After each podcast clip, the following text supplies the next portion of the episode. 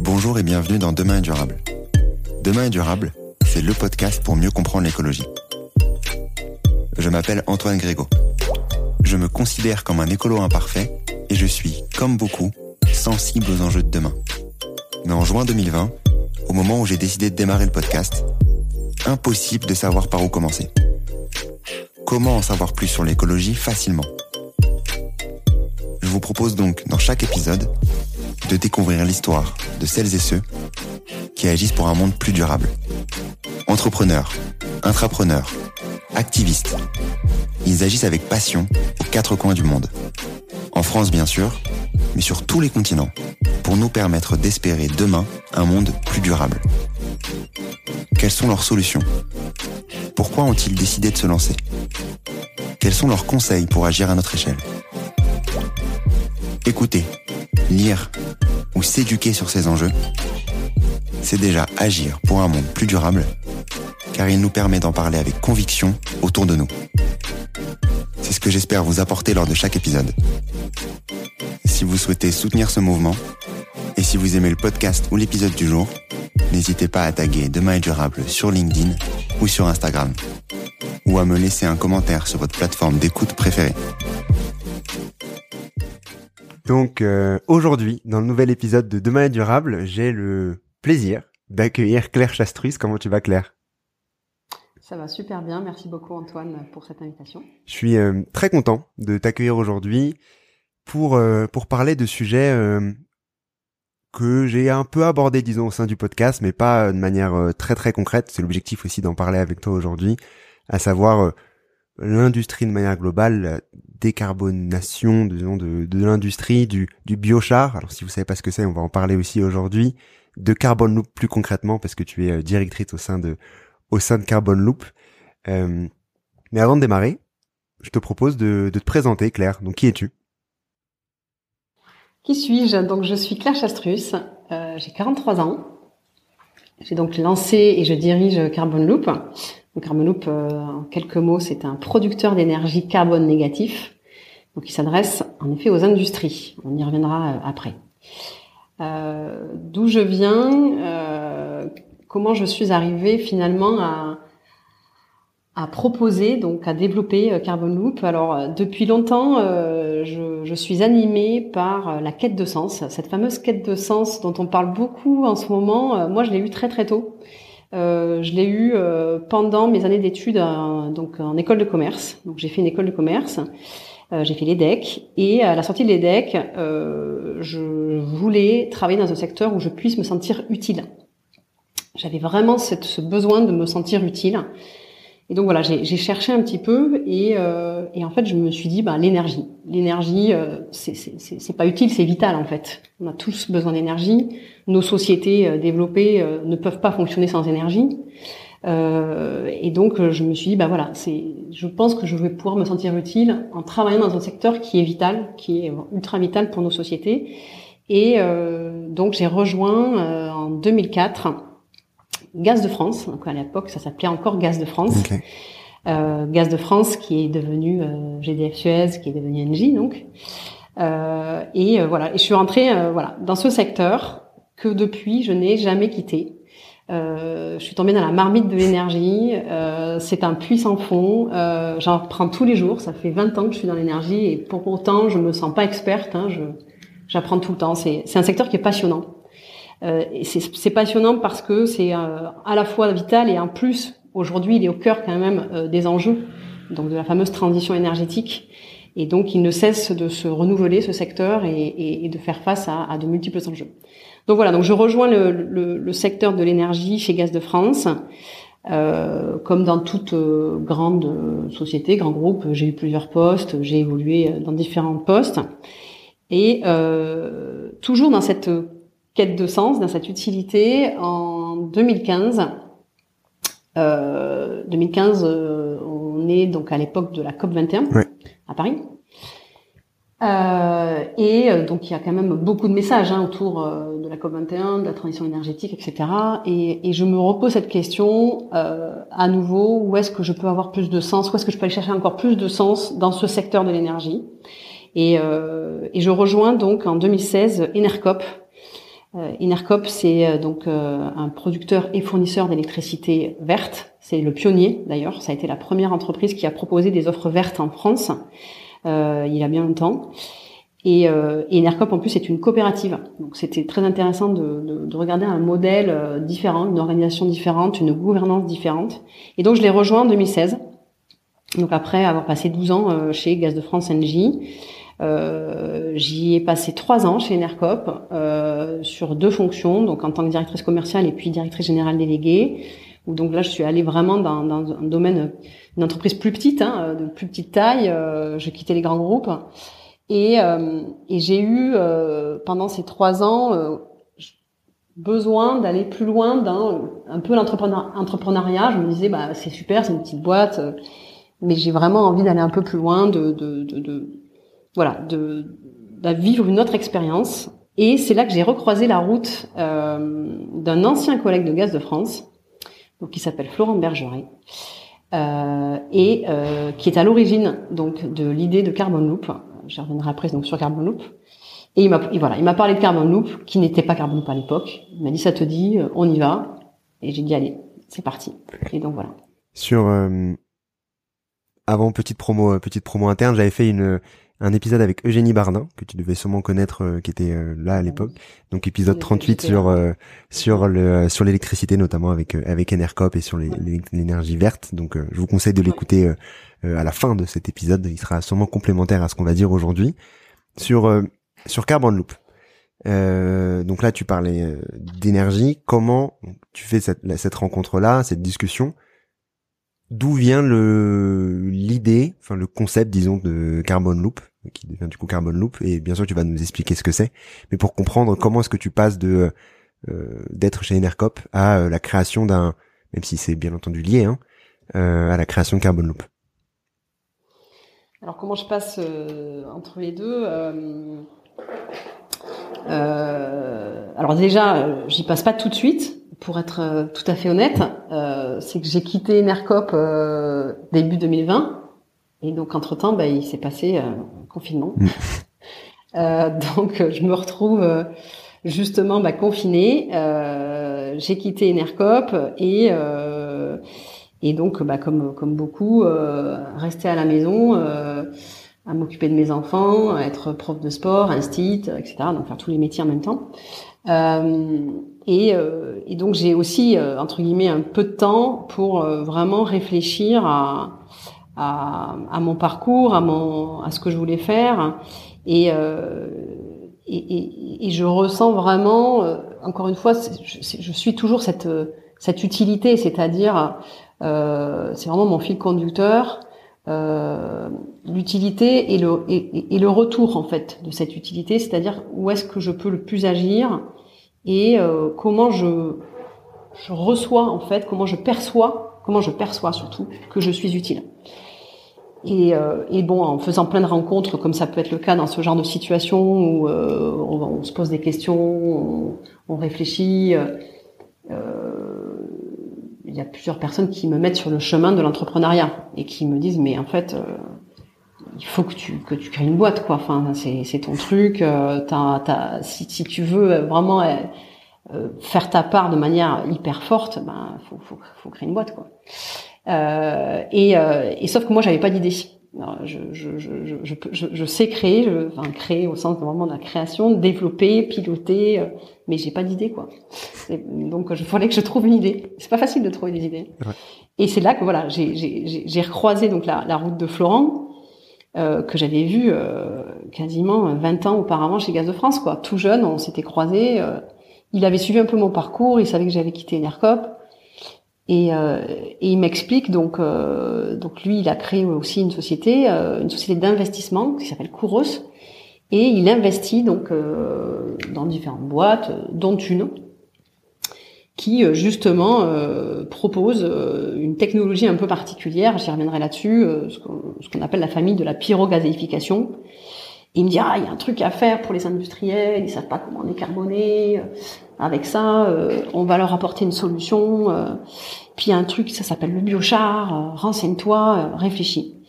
Et voilà, et, je creuse, je creuse le sujet, je lis beaucoup, je passe beaucoup de temps à lire, à me renseigner sur sur sur tout un tas de, de, sujets, dont le biochar, dont le monde de ce qu'on appelle la compensation carbone. Hein. Je crois que tu avais fait un podcast d'ailleurs là-dessus. On en reparlera certainement. Et, et donc on on arrive à, créer une offre, à poser un business model euh, avec voilà ces quelques idées et puis ensuite derrière à, lancer le concept. Et donc là, on est euh, on est début 2021 à ce moment-là. Voilà. Et à ce moment-là, Carbon n'existe pas encore. Hein, c'est encore des entre guillemets des slides et des fichiers Excel. Et puis euh, donc, euh, on lance Carbon Loop, le concept, la prospection commerciale, la société, tout quoi, euh, mi 2021. Voilà. Tu parlais de plusieurs briques. De toute façon, on va on va les aborder au fur et à mesure parce que ça ça m'intéresse de, de de comprendre exactement ce que vous proposez. Mais avant toute chose, tu parlais, tu l'as dit juste avant, euh, la partie industrie. Et tu disais, l'industrie, elle a du mal à euh, passer, disons, le cap de se décarboner. Euh, c'est quoi le, le problème? Alors déjà, euh, le problème, euh, c'est pas forcément un problème, mais déjà il faut reprendre les enjeux. En fait, euh, je sais pas euh, si tu le sais, mais en, France, les deux secteurs les plus émetteurs, c'est l'industrie et le transport. Donc c'est les deux secteurs qui émettent le plus. Et qui sont justement, qui font partie des secteurs qui sont pas forcément faciles à décarboner. Donc l'industrie, euh, grosso modo, c'est 19% des émissions de gaz à effet de serre en France et le transport au sens large, hein, tout type de transport, c'est 31% des, des émissions. Euh, quand je dis que euh, c'est pas facile, euh, c'est que pour certaines industries, malheureusement, il existe peu de solutions. Je te donne un exemple pour comprendre. Euh, tu prends un producteur de euh, de, céramique, euh, de matériaux, donc céramique. Euh, aujourd'hui, il utilise du gaz naturel qui va brûler dans un four. Ok, donc c'est un four qui va brûler du gaz naturel pour donc fabriquer ces, matériaux. Cet industriel-là, les panneaux photovoltaïques, ça va servir à rien. Euh, il va pas réussir à faire sa céramique.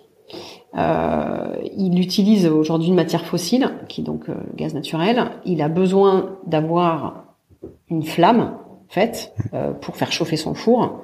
Pour avoir une flamme, il faut un gaz, quoi. Quoi qu'on veuille, il faut un gaz. Donc, il n'a pas 50 solutions.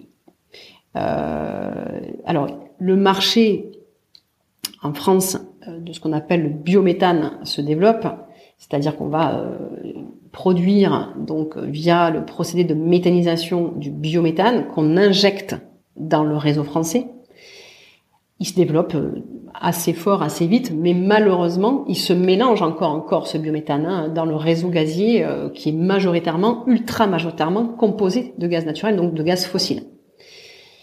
Et donc même s'il achète entre guillemets une partie euh, de son gaz en, biométhane, il va rester quand même avec, euh, il va quand même consommer ce gaz euh, du réseau gazier français, euh, qui est majoritairement encore composé de gaz naturel.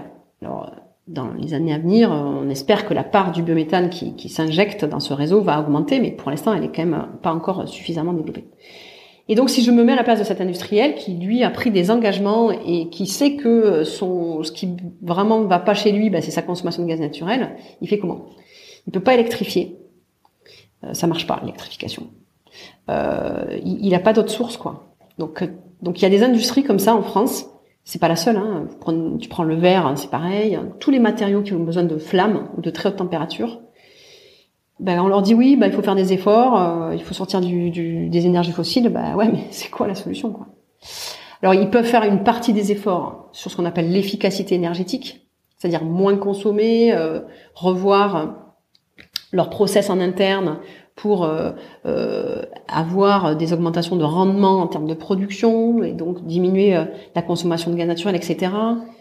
Ils vont aller grappiller, si tu veux, un peu. Hein, mais ça, c'est déjà fait. Enfin, aujourd'hui, les, gros industriels qui cherchent à se décarboner, ils sont déjà passés par ces phases-là. Donc ils ont déjà euh, fait ce qui était possible de faire pour réduire leur consommation en termes de, de gaz naturel. Mais après, voilà, ils n'ont pas de solution. Donc c'est pour ça que je dis, le secteur de l'industrie, euh, on peut les blâmer, hein, on peut dire ah mais ils font pas leurs efforts. Aujourd'hui c'est 19% des émissions, euh, mais en fait la problématique c'est qu'on leur offre pas de solution. Quoi. Et c'est là que donc nous on intervient.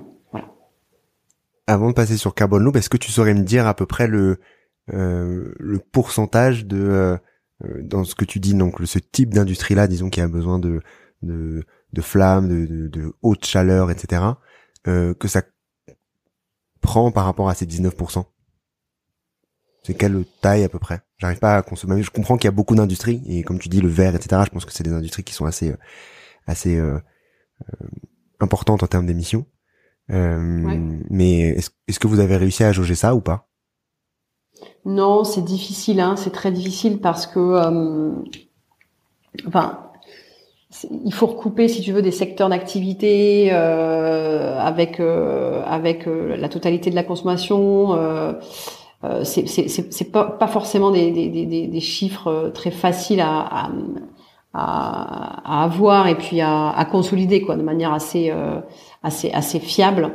Euh, donc quelle part ça représente dans la totalité de l'industrie euh, euh, je je sais, pourrais pas te dire si c'est la moitié, si c'est un tiers quoi, mais c'est une part importante parce que ce sont souvent euh, des secteurs euh, très énergivores, c'est-à-dire qui consomment beaucoup quoi, ils consomment beaucoup parce que c'est là vraiment la la base de leur process. C'est pas c'est pas ce qu'il faut comprendre, c'est que c'est pas du, du, gaz juste pour chauffer les bâtiments par exemple. Hein. Aujourd'hui il y a dans l'industrie, il y a des, des, industriels qui consomment du gaz juste pour chauffer euh, l'eau chaude, euh, mettre le chauffage euh, dans les entrepôts, dans les bureaux. et, et c'est ça, c'est très peu, si tu veux, finalement. Là, on parle vraiment d'une matière qui est nécessaire pour pour le pour leur process. Donc c'est des c'est des gros énergie, énergivores, mais après la part exacte, euh, j'aurais du mal aujourd'hui à l'évaluer quoi. Comme ça, je sais, je pourrais pas te dire. Mais donc à la base de leur process industriel, et donc c'est pour ça qu'il y a aussi une une grande différence, comme tu disais, la part, euh, euh, la part dans une entreprise, c'est surtout quand c'est euh, le cœur du process industriel, c'est cette partie-là qui va du coup émettre émettre davantage que juste la consommation et l'émission de, de, de gaz basé sur le chauffage du bâtiment ou autre, qui qui sera secondaire quand quand le process industriel est, est, est basé là-dessus. Ouais. Donc par rapport à Carbon Loop. donc là, on comprend qu'il y a, j'imagine que vous proposez du coup une offre sur basé sur ces industries-là, sur ces industriels-là. Qu'est-ce que vous proposez exactement? Parce que je sais que c'est euh, il y a beaucoup de, de, briques au sein de Carbon Loop et du coup chaque brique m'intéresse parce que euh, euh, elles sont toutes intéressantes à, à, creuser pour comprendre davantage quel, comment on peut réussir à décarboner rapidement ce, ce, ce, secteur. Oui. Alors donc juste bon contexte comme je l'ai dit les deux secteurs les plus émetteurs en France c'est l'industrie donc 19% et le transport. Je parle du transport parce que je vais en parler aussi après. On adresse en fait, en gros, Carmoloop adresse les deux secteurs les plus difficiles à euh, comment dire à abattre, c'est-à-dire ceux pour lesquels la fin des la, la, la, baisse des émissions est la plus compliquée. Donc c'est un point à avoir en tête parce que je vais en parler après. Deuxième point de contexte aussi pour comprendre euh, la différence, pourquoi Carbonloop, ce que Carbonloop peut proposer.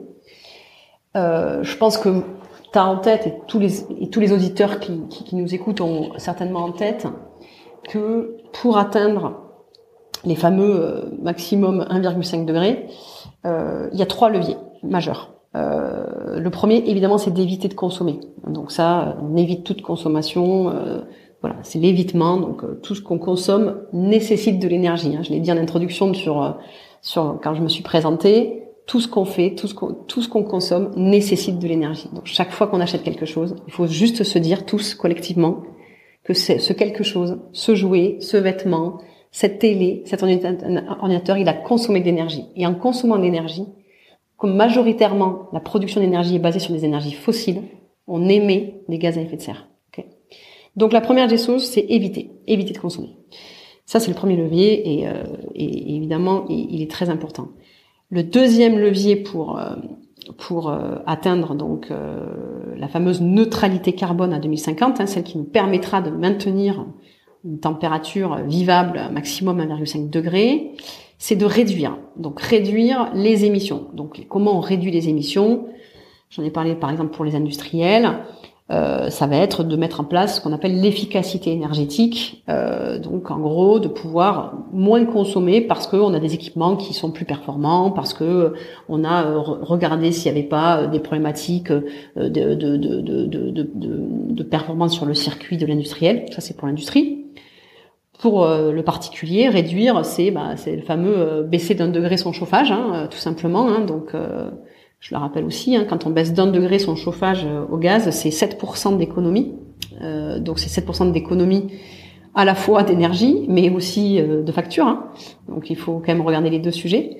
Euh, donc réduire, c'est ça pour n'importe qui aujourd'hui qui a du chauffage. Donc on baisse d'un degré, c'est 7%. Et les industriels peuvent faire pareil. Ça, c'est le deuxième levier. Et le troisième, le troisième, c'est développer ce qu'on appelle des puits de carbone. C'est-à-dire aujourd'hui, euh, quoi qu'on veuille, euh, et même si on a, euh, on fait des super efforts euh, tous collectivement de réduction, il y aura toujours des émissions résiduelles. Ça, c'est forcé, voilà, il y aura parce qu'il y a de l'activité, parce qu'il y a un minimum de choses. Et donc la, la question, c'est comment on fait pour bah, pour les enlever ces, ces émissions résiduelles? Bah, ces émissions résiduelles, en fait, on les, ce qu'on appelle, on les compense, c'est-à-dire qu'on va aller mettre en place des puits de carbone qui vont aller retirer, c'est-à-dire absorber euh, de l'atmosphère, donc du CO2. Alors, la, on va dire la, façon la plus simple de comprendre comment on fait pour retirer, par exemple, c'est les arbres, les fameux arbres hein, qui qu'on plante, donc les fameux plants de, euh, pour pouvoir euh, retirer.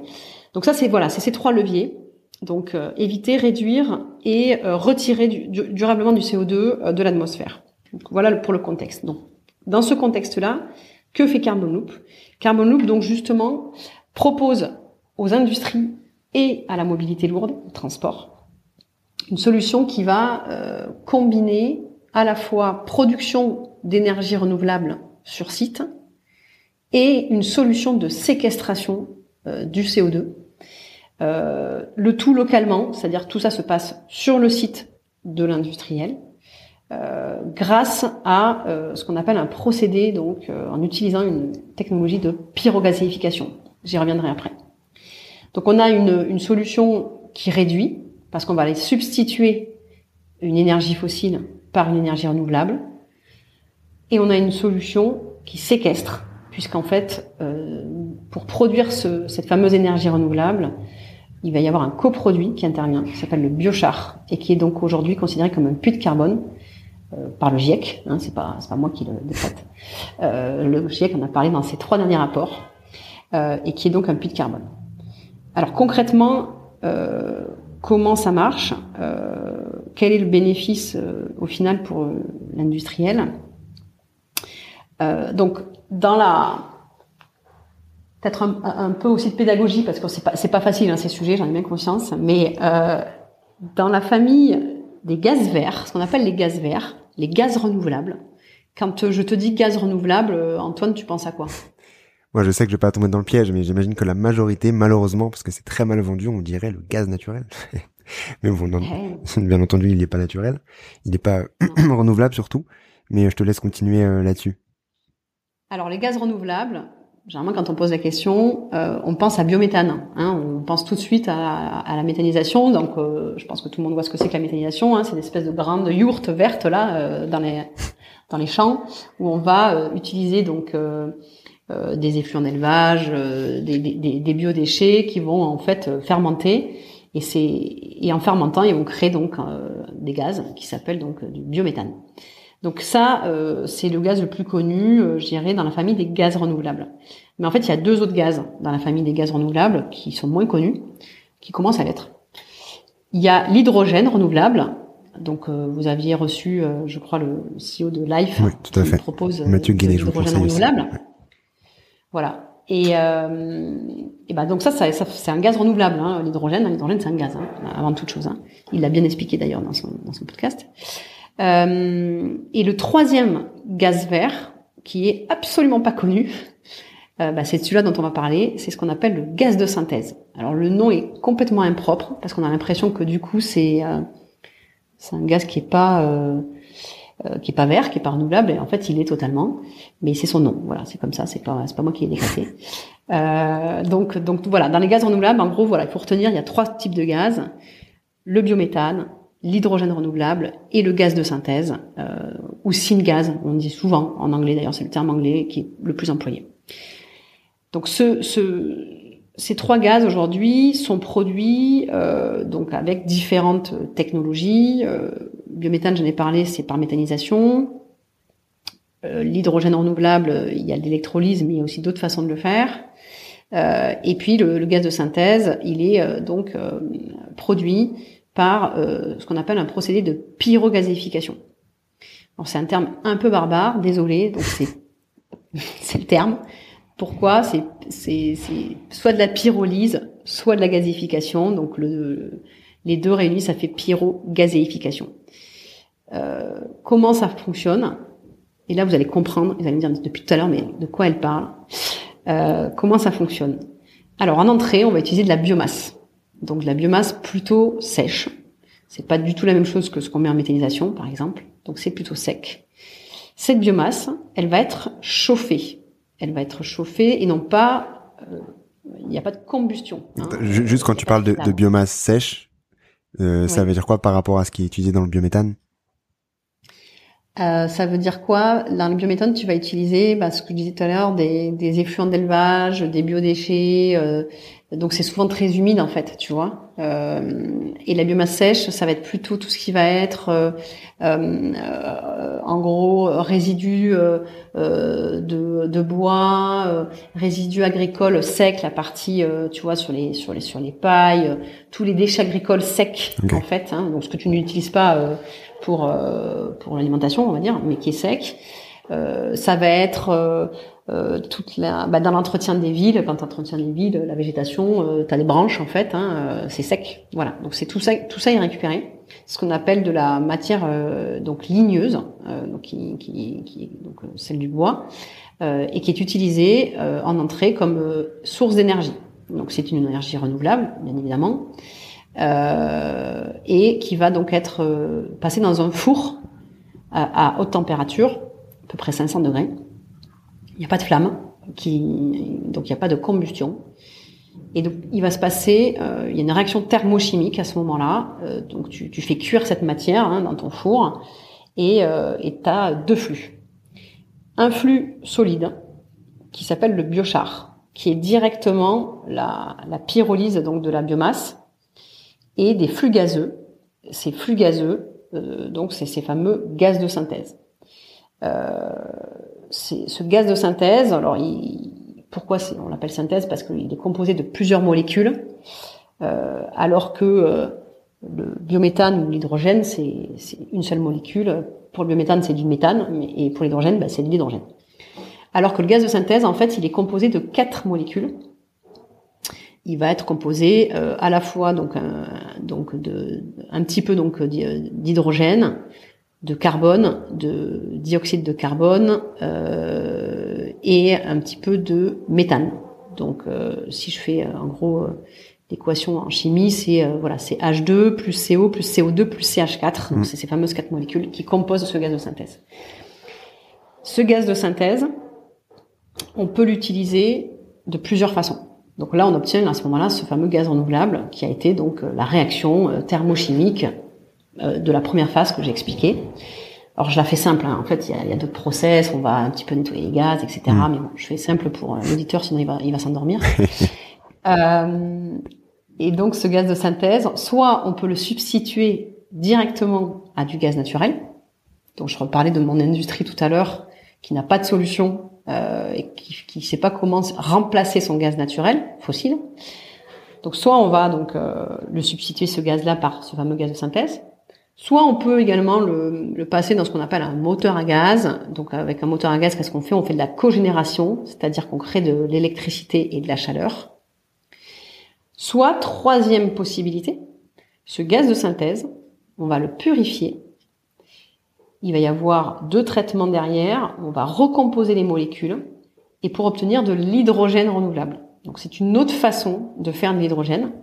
Euh, donc là, il va parler de l'électrolyse. Hein, euh, quand ils sont venus, euh, quand il est venu, donc vous de, de, leur procédé. Il y a une autre façon de faire de l'hydrogène renouvelable, c'est en purifiant donc ce fameux gaz de synthèse. Nous, on va adresser entre guillemets ces trois usages. Et en adressant ces trois usages de ce fameux gaz, gaz de synthèse directement consommé, transformé en électricité en chaleur, purifié pour faire de l'hydrogène renouvelable, on va euh, utiliser ces trois, c'est la, les mêmes technologies, c'est les mêmes procédés. On rajoute des briques technologiques entre guillemets à la fin, en fonction de si on fait de l'électricité de la chaleur ou si on fait de l'hydrogène. Et donc ça nous permet d'adresser à la fois l'industrie, en substituant du gaz naturel par exemple, euh, ou en créant aussi de l'électricité et de la chaleur, qui peut avoir besoin aussi.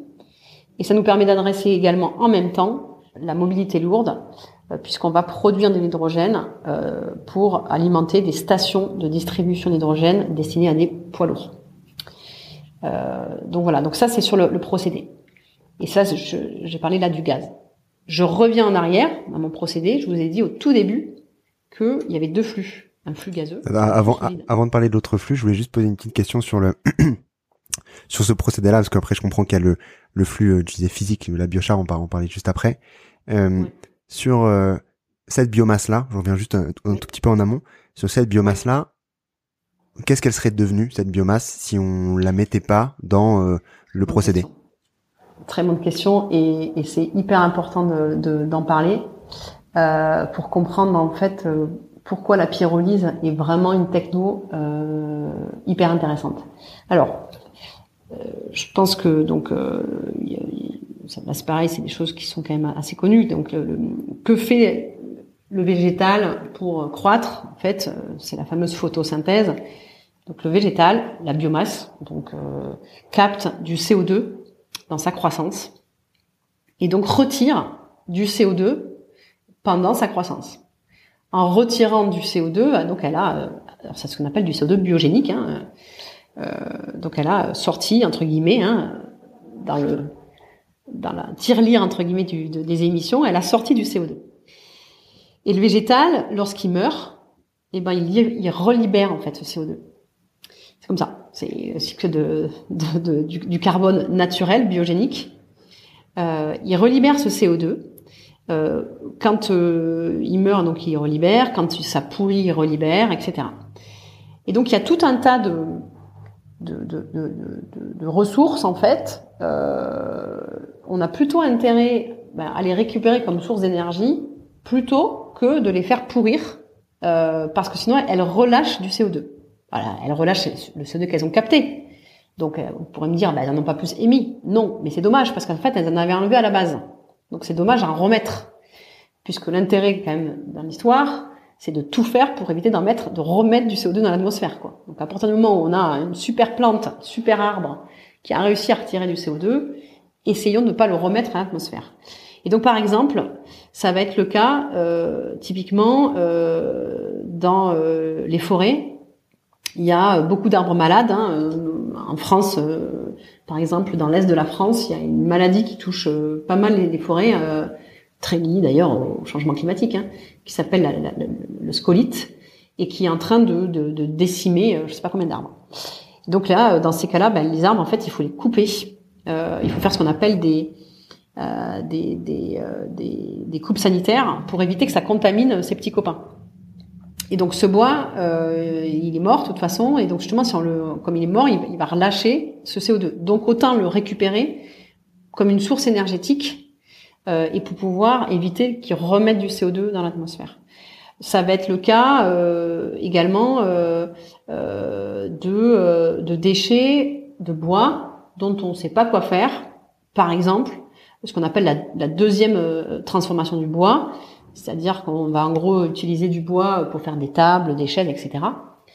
Et puis quand tu fais ça euh, dans l'industrie du bois, hein, tu as plein de copeaux, hein, il te reste plein, plein, plein, plein de copeaux, quoi. Bah, cette matière, tu sais pas quoi en faire. Et ben cette matière-là, hop, c'est une source d'énergie.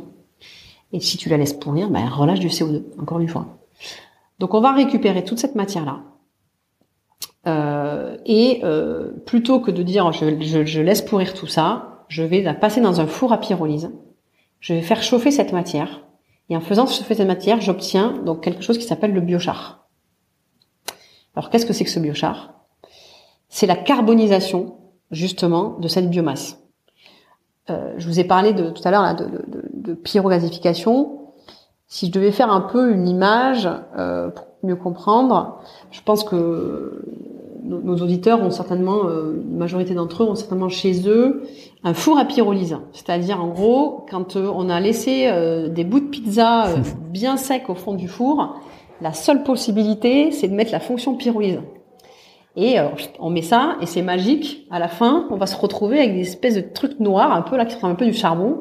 Et c'est super, parce que comme ça, on peut nettoyer son four. C'est à peu près la même chose, mais en version industrielle. Hein. Donc, c'est un peu plus fort, les températures, voilà euh, et ben c'est à peu près le même procédé. C'est-à-dire qu'en fait, on va passer non pas une pizza, mais euh, une matière ligneuse. Et en faisant ça, euh, en gros, on va carboniser la biomasse. Et en carbonisant la biomasse, qu'est-ce qui se passe? Le CO2 contenu dans cette biomasse, il reste en fait dans, le, dans, dans cette matière qui s'appelle le biochar. Le biochar, c'est 80% de carbone. En fait, c'est un morceau de carbone. C'est le carbone qui était contenu dans, dans, dans la matière de départ, donc cette fameuse biomasse. Donc cette biomasse, elle s'est décomposée en deux. Elle s'est carbonisée et le carbone contenu reste dans le biochar. Et ensuite, il y a des gaz. Voilà. Et les gaz, j'en ai déjà parlé. Et donc, ce biochar, c'est du carbone, c'est un morceau de carbone. 80% de, de, sa composition, c'est du carbone. Il a aussi, en plus, euh, deux autres avantages. Euh, en plus de, d'être un bout, un bout de carbone solide, c'est qu'il est très stable. Voilà, il n'est pas biodégradable. C'est-à-dire qu'en fait, ça va pas réémettre comme ça mm. tout seul du, le, ce fameux carbone qui est là-dedans. Ça, c'est le premier point. Donc, c'est hyper. Il va pas pourrir, quoi. il va pas pourrir, exactement. C'est pas comme le végétal, il pourrit pas. C'est inerte en fait. En gros, vous prenez un bout de charbon de bois, euh, charbon de bois de, pour faire des barbecues, hein, vous le laissez quelque part, vous verrez, hein, faites le test, il va pas pourrir votre charbon de bois, quoi. Il bouge plus, quoi. Voilà, bah, c'est pareil, c'est très proche, hein, les deux sont très proches, c'est pas tout à fait la même matière au départ, c'est pas les mêmes procédés exacts en termes de température, etc. Mais c'est assez proche. Donc il pourrit pas, c'est inerte. Il est, il, n'est pas biodégradable justement. Euh, et euh, le troisième avantage, c'est que ce biochar, il a en plus des bénéfices pour les sols. Il permet euh, un certain nombre de, de, de, de, un certain sol donc d'être d'être restauré il va améliorer l'état des sols, il va permettre plein de choses, on y reviendra après. Et donc quand on le met dans les sols, ce biochar, comme c'est du carbone encore une fois, et si je le stocke dans les sols, ben en fait je retiens le carbone pendant des centaines d'années. Donc si on se refait l'histoire du début, j'avais ma fameuse biomasse, elle a capté du CO2. Si ce végétal il meurt, il relâche ce CO2. Donc je vais capter cette matière, je vais la pyrolyser. En la pyrolysant, je fais de l'énergie je fais du biochar. La majorité du carbone de cette plante, elle reste contenue dans ce fameux biochar. Et ce biochar, je vais ensuite le mettre dans les terres pour améliorer l'état des sols. Et donc, j'ai retiré dans l'équation du CO2 de l'atmosphère, puisque ce fameux carbone qui était contenu, il n'est pas reparti, il est resté piégé dans ce fameux bout de carbone que j'appelle le biochar. Et ce faisant, j'ai donc créé une énergie il y a le gaz hein, qui a été fait au départ, qui en plus a permis de retirer du carbone de l'atmosphère, d'où le fameux carbone négatif. C'est le terme un peu barbare aussi. Et quand on parle d'émissions négatives, en fait, on parle de, de, c'est pas des émissions, en fait, c'est le contraire. C'est le terme employé, c'est le jargon du marché du carbone. Euh, en fait, on, on dit tout simplement une émission négative, c'est en fait on a retiré du CO2 de l'atmosphère. Voilà. Donc ça, c'est le procédé euh, au départ, qui permet d'avoir une énergie, ce fameux gaz renouvelable qui s'appelle donc ce gaz de synthèse ou syngas, qui va être créé et qui va donc avoir ce fameux coproduit qui est le biochar et qui lui permet donc de retirer du CO2 durablement. Ça, c'est le, point de départ. Avant de revenir sur le biochar plus concrètement et des, bénéfices du biochar, euh, est-ce que c'est euh, ce carbone négatif, disons, il est valable dans toutes les dans tout, disons les les, les mix euh, énergétiques et électriques dans le monde, dans le sens où ce que j'imagine, c'est que pour à l'entrée, disons, tu vas mettre ta biomasse, tu vas du coup mettre de l'énergie pour que ça puisse tourner euh, avant que ça se mette en, en deux flux différents. Est-ce que si cette énergie de base est très carbonée, je sais pas, la Pologne ou d'autres pays, pas la France, j'imagine, euh, est-ce que ça ça perd du coup cette négativité ou pas? Super question. Euh, c'est déjà un le procédé en lui-même euh, de, de pyrogasification, il, donc il produit beaucoup de chaleur, hein, puisqu'on a parlé de monter en température pour faire ce fameux four, hein, euh, cette fameuse pizza collée au, au, fond de votre four là. Euh, donc ça génère de la chaleur et ça génère des gaz, puisque je vous ai expliqué euh, juste avant qu'il y avait des gaz qui étaient créés. Il y a une partie de l'énergie du procédé qui est réutilisée en interne, d'accord? Donc en fait, on va euh, limiter, si tu veux, ce faisant, on va limiter les consommations de l'externe. Hein. Ça, c'est le premier point. Et on récupère une partie de l'énergie du système. Deuxième point, en effet, tu as complètement raison. Euh, le bilan global dépend évidemment de la source d'énergie que tu utilises en entrée. Ceci étant dit, euh, alors nous, on a fait plein de calculs, tu te doutes bien quand on a lancé ce truc-là, dans tous les sens. Et quand on parle de bilan négatif, on l'a fait ce qu'on appelle en, ACV, en analyse complète du cycle de vie. C'est-à-dire qu'on a regardé toutes les composantes sur toute la chaîne. Quand je dis toute la chaîne, c'est même y compris pour produire l'équipement. Encore une fois, tout ce qu'on fait consomme de l'énergie. Hein. Donc quand on produit l'équipement, les équipements de pyrolyse, hein, c'est des choses assez simples. Hein. on n'envoie pas des, on n'envoie pas des fusées sur, sur Mars. Hein. c'est des, c'est des tubes d'acier, c'est de la chaleur, euh, voilà. Mais, mais, ceci étant dit, quand on a produit ces équipements, on a utilisé de l'énergie parce qu'on a justement on a utilisé beaucoup d'acier. Donc on va prendre en compte les émissions qui ont été euh, qui ont été euh, produites entre guillemets au moment de la production de ces équipements. Et on va regarder après toutes les étapes, tout ce qui se passe, et, et également pour faire démarrer ces équipements, euh, cette technologie, en effet, il faut une source externe. Il faut, il faut, de la, il faut un gaz. Alors ça peut être soit euh, bah, un gaz naturel, soit du propane. C'est pour démarrer juste le process. Donc c'est quelques heures. Après, une fois que le process est démarré, comme je l'ai expliqué, il tourne avec son propre, sa propre énergie et il tourne. Ça, ça tourne tout le temps, ce genre de truc. Euh, mais ceci dit, il y a aussi un peu d'électricité parce que tu as toujours, euh, quand tu fais fonctionner ça, tu as des pompes, tu as des auxiliaires, euh, tu as des capteurs, tu vois, tu imagines, voilà, c'est une petite usine en fait. En gros, nous, on, crée une petite usine à gaz, en fait, c'est le cas de le dire. Et, et, donc pour cette petite usine à gaz, bah, tu as plein de petits capteurs, tu as un petit, un petit, un petit peu d'élec. Alors forcément, si tu es en Pologne, et que euh, ton mix énergétique est euh, majoritairement basé sur le charbon, euh, ton élec est quand même extrêmement fossile, et donc tu vas avoir un bilan au global qui sera un peu moins bon. Ceci étant dit, la capacité de séquestration du, char est telle que dans tous les cas, cela reste négatif. Donc au global, même si tu es en Pologne, tu vas toujours avoir un bilan négatif.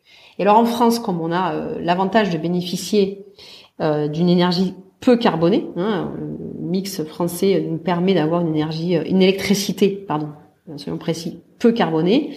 On obtient un bilan entre guillemets carbone qui est extrêmement, euh, bah, entre guillemets, extrêmement négatif parce que justement l'apport de ces énergies complémentaires dont j'ai parlé euh, et, les émissions sont très faibles. Donc voilà, donc ça va en effet dépendre du pays dans lequel tu te trouves.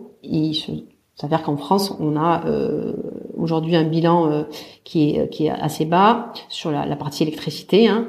Euh, et donc, on va avoir un bilan global qui est euh, très négatif. Alors, quand je parle de très négatif, ça veut dire quoi? Pour que peut-être on se hmm. rende compte de, de, quoi je parle. Grosso modo, on exprime comment on compte les, les, les émissions euh, liées à l'énergie. chaque type d'énergie, chaque typologie d'énergie, c'est-à-dire quand je dis typologie, c'est soit du gaz naturel, soit de l'électricité.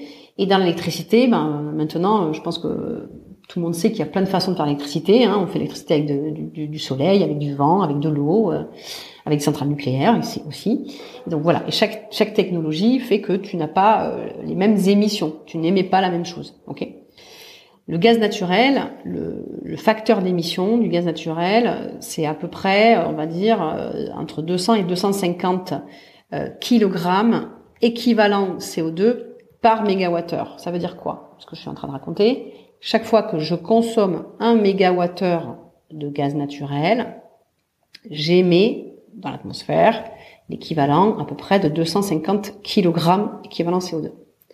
Ça, c'est le le facteur d'émission du gaz naturel. si je fais le, donc mon, mon ACV total en utilisant ces fameuses technologies de pyrogasification dont je viens de parler en France, euh, le, le, le, facteur d'émission de ce fameux gaz de synthèse, c'est pas plus de 150, c'est moins de 150. Ça veut dire quoi concrètement? Que chaque fois que je produis un mégawattheure de gaz de synthèse, je retire de l'atmosphère l'équivalent de 250 kg équivalent CO2. Voilà, c'est pour donner les ordres de grandeur. Euh, donc c'est euh, c'est pas petit quoi. Voilà, c'est une vraie solution de pour retirer du, du, carbone.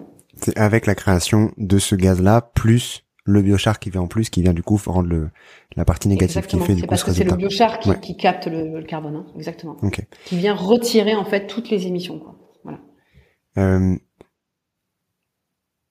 J'ai envie de parler du biochar, mais il y a un autre sujet aussi qui, qui m'intéresse avant qu'on parle du biochar. Attends, je, re- je retarde le biochar, pourtant c'est très intéressant comme sujet. Euh, tu parlais ensuite des, des trois, euh, euh, disons, euh, consé- enfin pas conséquences, mais euh, euh, destinations du premier flux. Euh. Donc euh, euh, le, le, le- ce, ce gaz-là, euh, et notamment là, tu parlais de la partie hydrogène.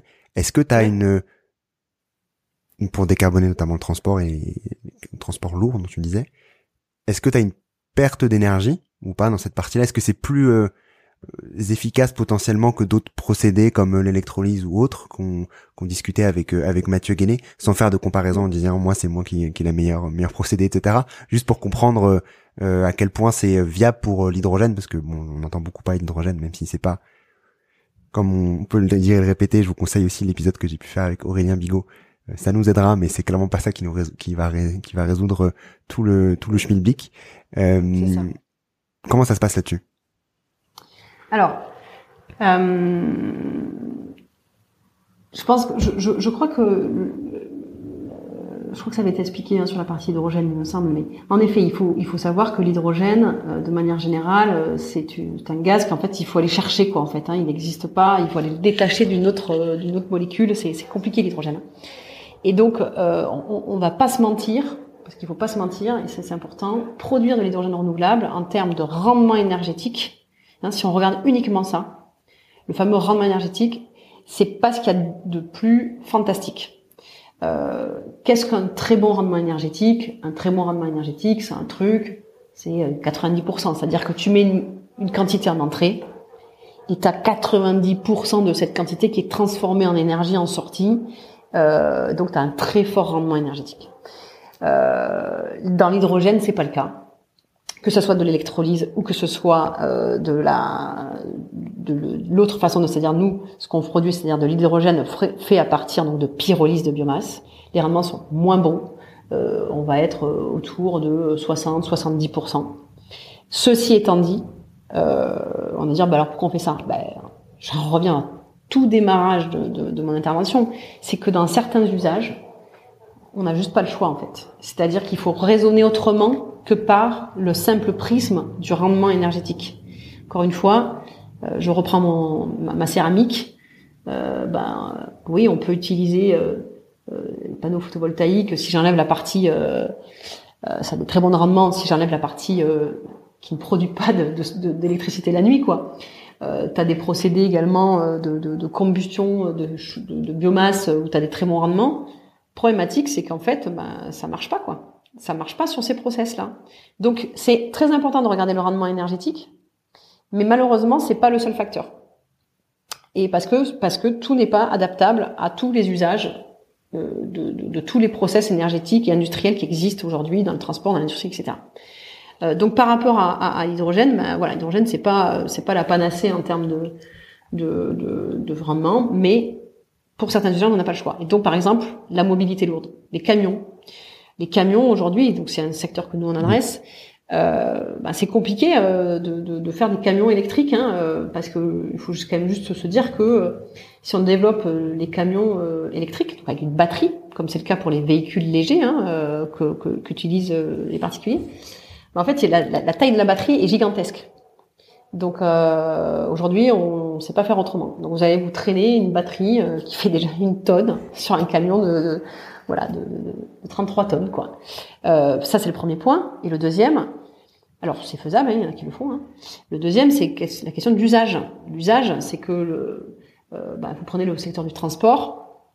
Le secteur du transport, bah, il a besoin de faire des pleins assez rapidement, etc. pour ceux qui ont aujourd'hui un véhicule électrique, on voit bien que la problématique, c'est qu'on peut pas faire un plein d'électricité en 20 minutes ou en un quart d'heure. C'est des heures de recharge. Donc c'est pas adapté en fait à l'usage. Voilà. Donc il y a des camions pour lesquels c'est adapté, des camions pour lesquels c'est pas adapté. La question de, l'usage est très très important. Et donc pour ces camions qui ont besoin de, bah, se recharger rapidement et ne pas attendre 12 heures euh, pour faire euh, charger la batterie, bah, l'hydrogène c'est une des solutions. Voilà. Donc encore une fois, c'est pas certainement que vous en avez parlé, c'est dans votre podcast, mmh. c'est pas magique, ça va pas, ça va pas tout faire, mais c'est nécessaire comme d'autres solutions. Il y a tout un voilà, il y a, il y a un ensemble de solutions à, à développer.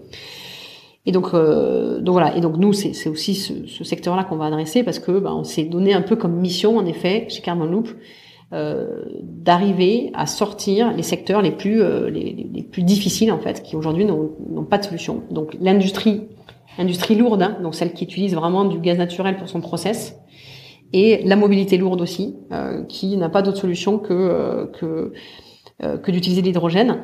Et pourquoi ces deux secteurs? Parce qu'en fait, encore une fois, comme je l'ai expliqué, c'est le même procédé. On utilise le même procédé. C'est la même chose. Donc on a euh, ce fameux, cette fameuse technologie de pyrogasification, ce fameux gaz de synthèse que l'on peut destiner soit à l'industrie, soit faire de l'hydrogène et que l'on peut euh, mettre dans des stations. Dans le même, dans ces deux usages-là, dans ces deux secteurs-là, Carbon Loop va proposer exactement entre guillemets la même offre, c'est-à-dire on va construire directement sur le sur site, hein, sur le site de consommation, donc soit l'industriel dont on parle, soit une station de, ravitaillement d'hydrogène. On va construire donc une petite usine de production. Hein, donc c'est quelque chose qui prend entre autour de 1000 mètres carrés. Donc c'est une petite usine. Donc on va alimenter nous-mêmes avec donc de la biomasse, c'est-à-dire que c'est nous qui gérons l'approvisionnement en biomasse de cette usine. On va donc monter le site, on va opérer le site, on va vendre l'énergie à notre client ou le gaz de synthèse ou l'hydrogène. Euh, et également, on va s'occuper du biochar. Ça veut dire quoi? Ça veut dire que c'est nous qui le récupérons et qui allons ensuite euh, le valoriser euh, donc dans différents usages. Et ce faisant, quand on, on utilise le biochar, comme je l'ai expliqué, donc on séquestre du carbone, hein, je l'ai dit, et cela permet, euh, cette opération, euh, d'obtenir ce qu'on appelle des certificats qui, attestent que le carbone a bien été séquestré durablement, etc., et les quantités. Et ces fameux certificats, ça s'appelle des crédits carbone. Et ces crédits carbone, euh, on va donc les les faire labelliser par, alors c'est des labels indépendants hein, qui aujourd'hui reconnaissent le rôle du biochar, hein, sa, capacité à séquestrer. Donc c'est une technologie de de capture et de stockage du carbone. Euh, et qui va euh, donc dire bah, ok vous avez X tonnes qui ont été séquestrées donc vous avez X crédits carbone et ces crédits carbone donc on va les restituer à l'industriel de départ pour attester qu'il a bien à la fois réduit ses émissions en, consommant ce fameux gaz de synthèse et à la fois il a permis, grâce à cette action, en utilisant cette solution de carbon loop, de retirer X tonnes de CO2 de l'atmosphère. Donc carbon loop, c'est tout ça. C'est vraiment toutes ces briques, c'est-à-dire à la fois la gestion de la biomasse, la construction et l'exploitation de l'unité de production d'énergie sur le site directement, l'exploitation bien entendu, la vente de l'énergie, la gestion du biochar et la gestion des crédits carbone pour le compte de ses clients. Voilà, ça c'est l'offre de Carbon Loop euh, qui permet donc de réduire et séquestrer donc euh, en même temps. Sur ces crédits carbone, euh, donc tu disais juste avant, donc toute l'offre globale, c'est comme si on émettait, disons, négativement, donc moins moins 250, moins 200, moins 250 euh, donc euh, grammes de CO2 par kilowattheure ou kilogrammes de CO2 par mégawattheure. Euh, à quel point euh, tu peux ne pas te retrouver dans une situation où euh, l'industriel se dit ok je ben, je vais je vais avoir en, plus ces crédits carbone en plus d'avoir disons mmh. émis enfin ne, pas avoir émis plutôt avoir retiré du CO2 de l'atmosphère pour que l'industriel fasse entre guillemets du greenwashing sur euh, sur ça Comment est-ce que est-ce que ça vous arrive ou pas euh, d'avoir des industriels qui euh, euh, bah, se retrouvent à dire bah en fait finalement réduire, je vais pas trop me, soucier là-dessus. De toute manière, je fais du négatif, j'ai des crédits carbone, je peux le valoriser. je suis négatif, je suis dans la bonne voie, mais bon, advienne que pourra quoi. En fait, il peut pas se retrouver là-dedans en fait, parce que euh, c'est ça la, la, la solution. C'est qu'en fait, euh, il peut pas avoir juste les crédits carbone. C'est pas possible. Euh, parce que les crédits carbone, en fait, ils sont, ils sont, ils sont émis euh, si tu produis de, donc de, de l'énergie et donc du biochar et que ce biochar tu utilises, etc. Donc, euh, en fait, on va produire l'énergie sur son site à lui, d'accord? On va monter cette usine et on va produire donc ce fameux gaz de synthèse. Ce gaz de synthèse, il est obligé de le consommer. On va lui substituer une partie de son gaz naturel. Euh, il va consommer moins de gaz naturel et à la place, il va consommer ce gaz de, synthèse. Parce que ce gaz de synthèse, on peut pas l'injecter dans les réseaux. Il, est fait sur place, produit sur place et consommé sur place. C'est une énergie ultra locale. Euh, donc il, va la, consommer et ce faisant, j'aime dire, l'écrit carbone, c'est un peu, c'est presque c'est la cerise sur le gâteau, quoi. Euh, c'est-à-dire qu'il va déjà, euh, on est déjà dans, la fameuse réduction, le fameux deuxième levier dont j'ai parlé au tout début. Hein. Donc il va de toute façon de facto réduire ses émissions juste en consommant ce gaz de synthèse à la place du gaz naturel. Et en plus, cerise sur le gâteau, il voit sous ses yeux, hein, c'est sur son site, hein, ce fameux carbone être euh, donc capturé dans le biochar. et donc si, par exemple, cette industrie euh, a mis en place une stratégie de compensation carbone, plutôt que d'aller acheter des crédits carbone qui sont des projets de reforestation à l'autre bout de la planète, eh ben en fait, il les génère sur, sur son propre site, quoi, ces crédits carbone. D'où le fait de carbone négatif. Hein, c'est parce que on pourrait pas le dire sinon autrement. Hein, c'est parce qu'on a bien les deux procédés qui se passent en même temps. Sinon, ça ne marcherait pas, bien entendu. Donc, il n'y a pas de greenwashing en fait dans l'histoire. Il n'y a pas de greenwashing parce que la première des choses, c'est qu'il va réduire ses émissions en achetant notre gaz. Donc il est produit sur son site euh, et il va acheter ce fameux euh, gaz de synthèse et en plus il va acheter ces fameux crédits carbone pour compenser le reste de ses émissions. Donc il y a voilà, il y a vraiment pas de, du coup de possible greenwashing là-dessus. Et en plus de ça, et c'est vrai que c'est un enjeu. Alors on en parle moins. Euh, parce que c'est pas le sujet de l'écologie, on est d'accord, hein, mais quand même, euh, on a quand même vu euh, les conséquences bah, de, l'invasion de, l'Ukraine par la Russie, où la, question de la sécurité d'approvisionnement du gaz, elle est quand même redevenue un peu de manière assez forte. Hein, euh, ah mais en fait le gaz on dépend de méchants Russes, comment on va faire? Euh, bah, c'est voilà, c'est en plus ça répond à cet enjeu, c'est que comme je l'ai dit, le gaz il est créé sur place, sur site, il est local, on ne dépend pas euh, de producteurs euh, étrangers euh, qui transportent dans des gros tuyaux. et il va permettre à la fois donc de réduire ses émissions, d'être dans une, ce qu'on appelle une souveraineté énergétique, hein, produit sur place. Donc c'est du local. Il utilise la matière locale et on va être en plus dans une boucle donc d'économie circulaire. Pourquoi? Parce qu'on utilise notre notre notre modèle, hein, c'est d'utiliser que de la biomasse à moins de 100 km donc pour éviter de la transporter euh, sur de longs, de longs kilomètres. Et on va valoriser le biochar également localement. Donc on remet dans le sol ce, donc ce carbone euh, qui va améliorer donc l'état des sols euh, grâce au biochar. Voilà. Sur le biochar, pour euh, pour pour finir sur ce sujet-là, tu parlais que c'était du coup de remettre le CO2, le capter, de le mettre dans le sol. Concrètement, à quoi ça sert à part cette partie-là pour pour l'agriculture? Quel quel bénéfice ça peut avoir? Alors le, le, biochar, euh, juste donc comme je l'ai dit, c'est une matière un peu inerte, hein, enfin inerte, et, euh, quand on le regarde, je pense que maintenant tout le monde va taper biochar dans Google, et donc tapez biochar dans Google, vous avez une page Wikipédia qui parle du biochar, ouais, très bien faite, et, euh, et, sinon, vous pouvez aussi regarder euh, le site internet de Carbon Loop où on en parle évidemment. Et quand on le regarde au microscope, le biochar, c'est plein de petites alvéoles. En fait, c'est des, plein de petites cavités. Euh, ce qui en fait une matière poreuse, comme une éponge. En fait, le biochar, c'est une éponge, grosso modo. Euh, et ça va donc, en plus de capter du carbone durablement, euh, ça va permettre en gros de, de retenir, d'améliorer la rétention en eau des sols. Ça veut dire quoi? En eau et en nutriments d'ailleurs.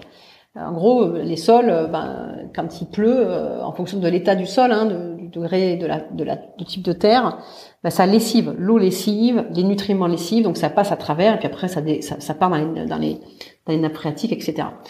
Euh, on a de plus en plus de problèmes de, de, stress hydrique hein, avec les, les, sécheresses à répétition.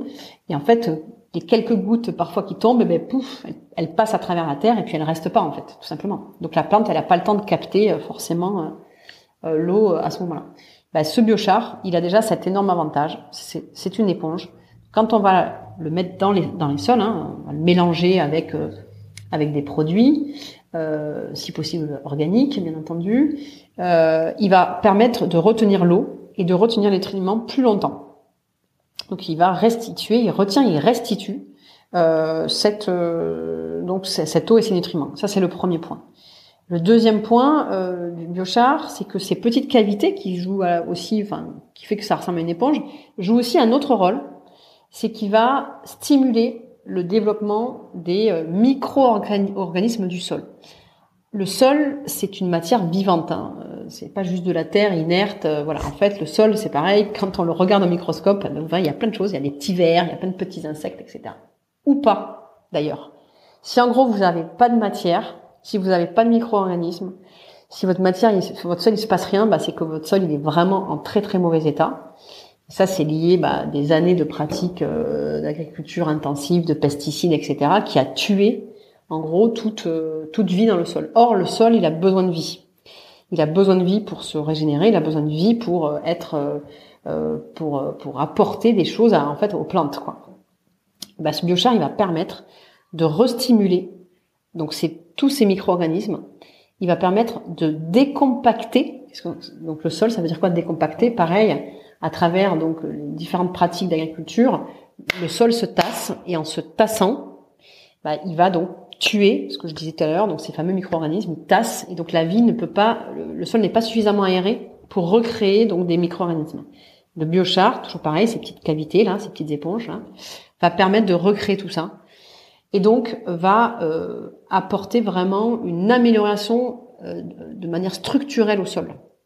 C'est pas un engrais, c'est pas un fertilisant le biochar. Il améliore l'état du sol. Il recrée de manière structurelle un sol en meilleur état, si je peux dire, en meilleure forme. En gros, on recrée une petite santé au sol et qui va donc avoir du coup des impacts derrière, évidemment, sur les rendements de culture, parce que le sol sera en meilleur état, euh, va avoir des meilleurs, permettre de, de, de mieux lutter contre certaines maladies, euh, par exemple, parce que pareil, le sol a aussi cette capacité, euh, quand il est stimulé, quand il est en bonne santé, c'est comme nous. Hein. Mm. En fait, le sol, c'est comme nous, c'est la même chose.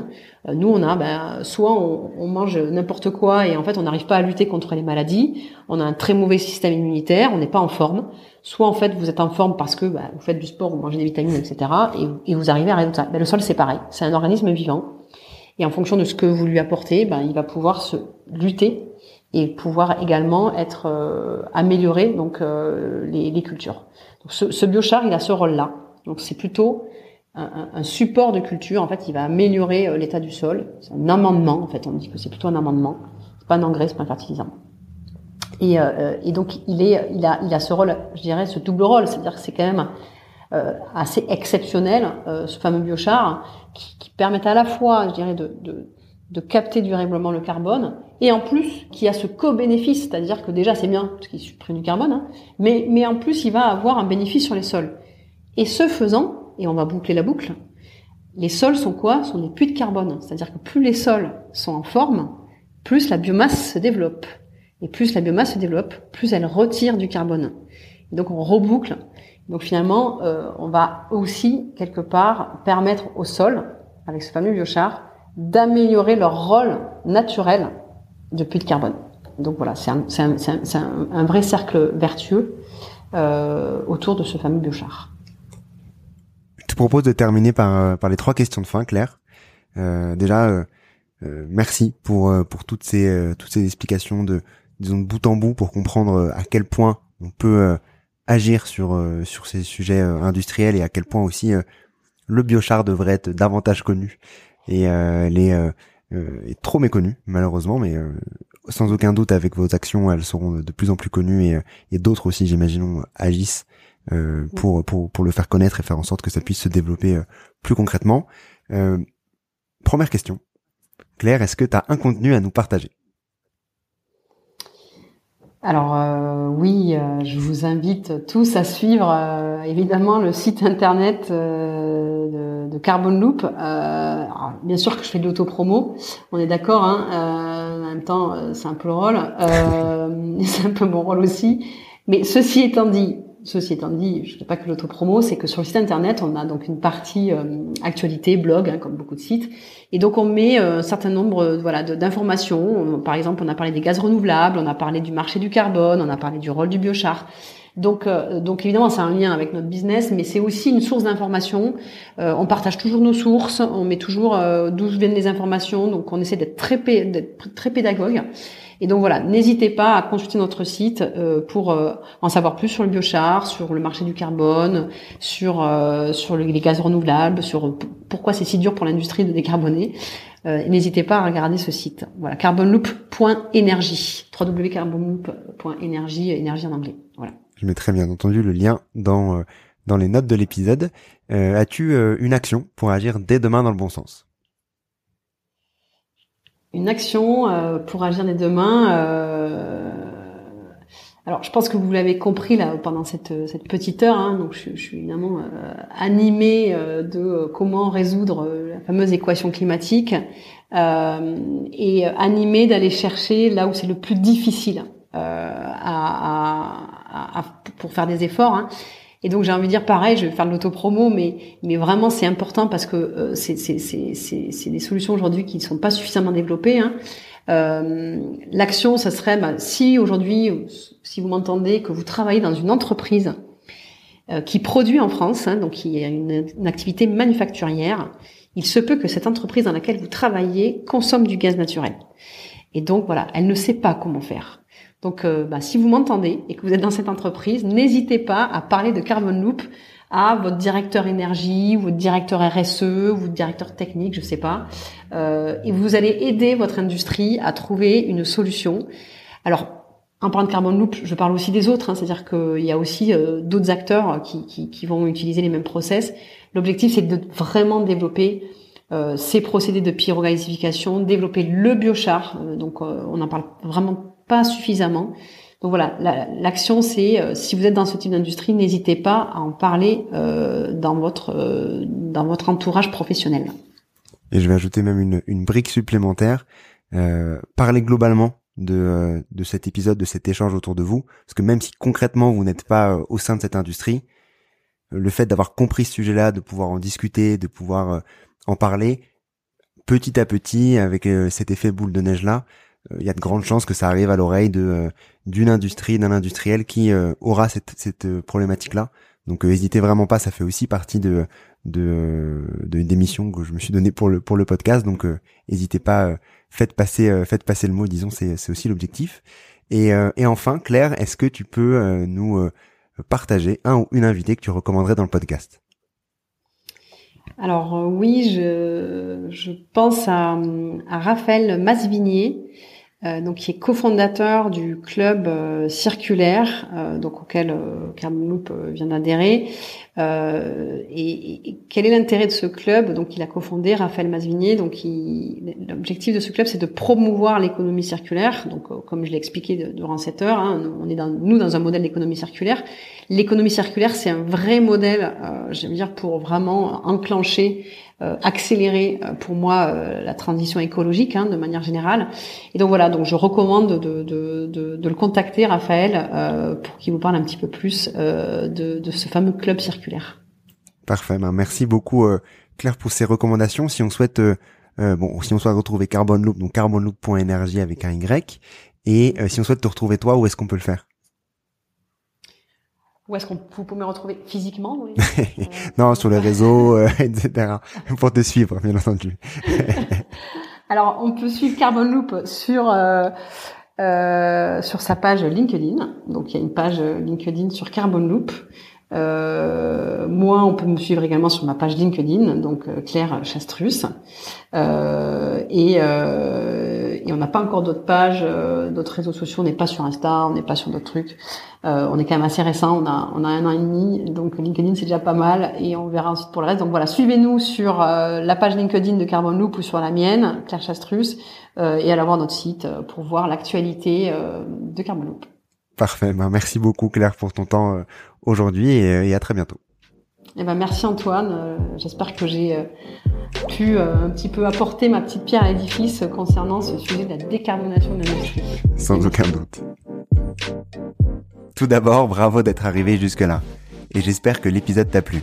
Si c'est le cas, commence par envoyer l'épisode à une de tes connaissances afin de les aider à accélérer leur compréhension et leur transition vers un monde plus durable. Et pour dupliquer encore plus ton impact, laisse un commentaire sur ta plateforme d'écoute préférée. C'est ce qui permettra à d'autres de découvrir le podcast. À très vite.